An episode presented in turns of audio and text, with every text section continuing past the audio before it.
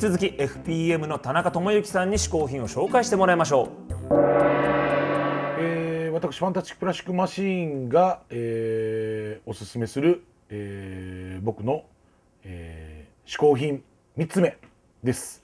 えーっと50年代のジャズの、えー女性ボーカルものの、えーオリジナルプレス版たちです。はい、あの俺レコードいっぱい、ま、見ての通りいっぱい持ってるんですけどあのあんまりそのジャズとかボーカルも実はあんまり通ってなくて40歳になったら僕は親父に親父になってジャズ親父になってあのジャズのオリジナル版を買おうっていうふうにずっと昔から決めてて僕は有言実行で40歳になって実はあのえーっとジャズを聴くためにあの50年代末当時のですねあのすごい真空管のアンプとかあのモノラルの、えー、とカートリッジを取り付けるすごい古いプレイヤーとかもちろんスピーカーとかを対面はたいて買いまして、えー、とそれで僕はあの、えー、とジャズのオリジナルプレス版ですね。それを、えー楽しむという趣味をですね無理やりあの自分であの始めまして。あのまあねでもねあの最初僕あのそうやってオリジナルとかそういうモノラルのレコードを聴くまで、まあ、最新の録音が最高のあの音だっていうふうに思ったんですけど、えーっと意外や意外実は本当にモノラルの、えーっとレコーディングがいかに優れててモノラルの、えーオリジナルプレスの、えレコードがいかにみずみずしく力強い音を出すかということをですね、えー最近思い知ってる次第でして。まあそんな中でもですねまあ夜中にこっそり聞くのにはですねまあジャズのその女性ボーカリストがいいんですけど、まあ、どうせなら歌もいいけど顔もいいっていうね。あの両方いい女性ボーカルもを僕はすごく集めたいなと思ってましてまあここに持ってきたのそういうまああのそのね天は二物を与えてるパターンなんですけどまああのこれすごくあのジャズマニアにはすごい有名なもうティナ・ルイーズというですねあのまあこの手の幻ジャズボーカルモンではもう一番筆頭に上がってかの石原裕次郎さんもこのレコードを愛聴したというですねえっ、とレコード。まあこれを僕はあのえっ、と二十歳の時に知りまして本当にあの親父になったらこれのオリジナル版を買ってやろうっていうふうにねあの二十歳ぐらいの時にあのなんか僕それを絶対にその実現しようと夢としてあの持ちまして本当に僕去年これをとうとうあのオリジナル版で手に入れたんですけどまあそれを皮切りにですねまああの見ての通りこうジャケットも素晴らしくて歌も素晴らしいジャズのしかもオリジナル版ですね。まあオリジナル版っていうのはもうファーストプレス版というかねあの一番最初にプレスしたもんでまあ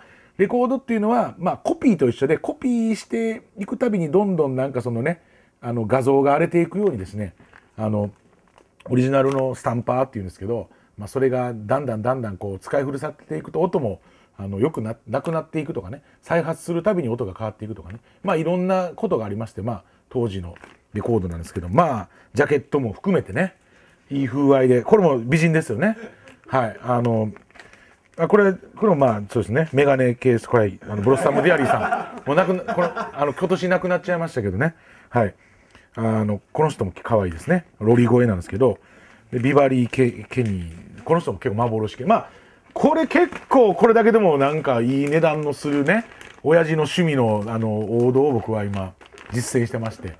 まあこれほんの一部なんですけど。まあ声よし顔よしというね、えー50年代の女性ボーカルもののオリジナルプレス版。これがまあ私の、えー嗜好品3つ目として、えーご紹介させていただきました。FPM 田中智之さん最後の嗜好品は50年代女性ものジャズレコードでした。かあーかっこよかったね。っこいいよね。あーあのね俺もね、あの田中さんの事務所に遊びに行かせてもらったこと何回かあるんだけど、はいはいはい。本当ああいうレコードだったりいろんな小物だったり、いろんなのがねすっごいたくさん詰まっててかっこいいおしゃれな事務所なんだよね。へえ。スピーカーとかもすごいさいろいろあったりしてまあかっこいいんですよ。そうなんだ。それに比べるとこのスタジオは殺風景ですね。まあ確かにそうだけどねそこは任せなさい。我らが世界の嗜好品チームですから、この殺風景スタジオもドドドンとすごいスタジオにどうだ？ほらほらほらほらわすげえさすがだねこれ。ちょっとっていうかさ、うん。すごいんだけど俺映ってなくねえかおい。そんなことはいいですよ。おい。これでおいらがメイン司会だぞい。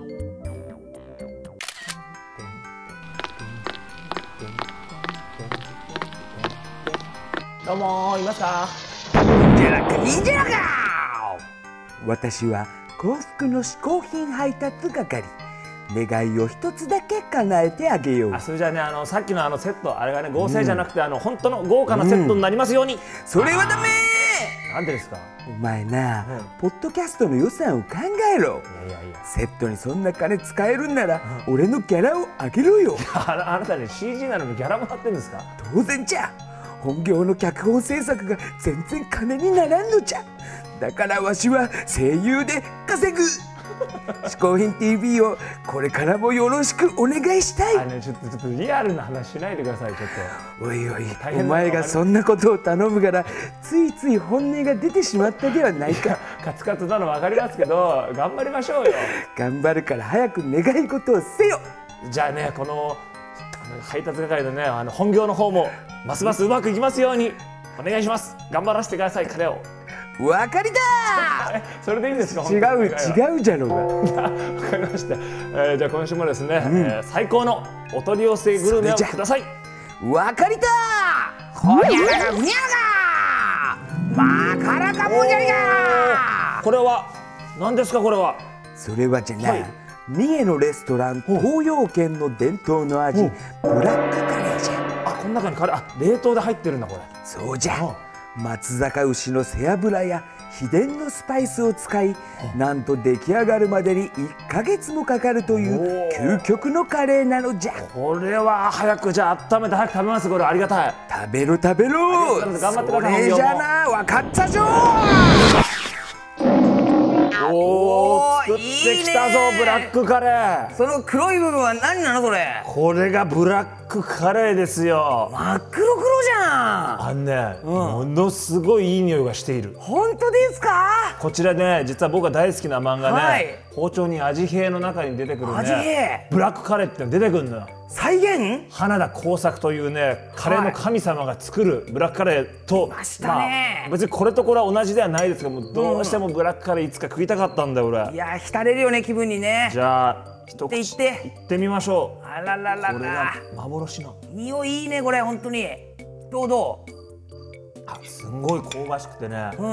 あちょっとでもハヤシライスみたいな感じの肉の味がすごいする。へえ。1ヶ月かかってるらしいじゃないですかそれ。あこれまろやかででも美味しい。へとろえとろのね。これはマイルドですね。奥ですよ。さすがですか。うん。これはブラックカレー。うわ。あーすげえブラックカレーだやっぱり ぱりこれは危ない味だな。危ない味か。危ねえなこのブラックカレーは。ということでこちらの危ないブラックカレーはネットでお取り寄せができるんです。はい、えー、嗜好品 TV のホームページの方からですねリンクが貼ってありますからぜひとも皆さんこちらねお取り寄せして楽しんでいただきたいと思います。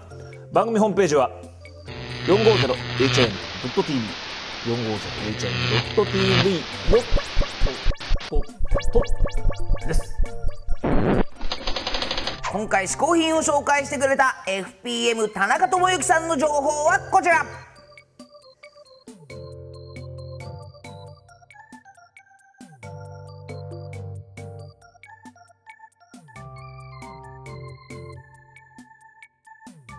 さらに我らがアンカーマン小宮山雄飛率いるホフディランのライブ情報です。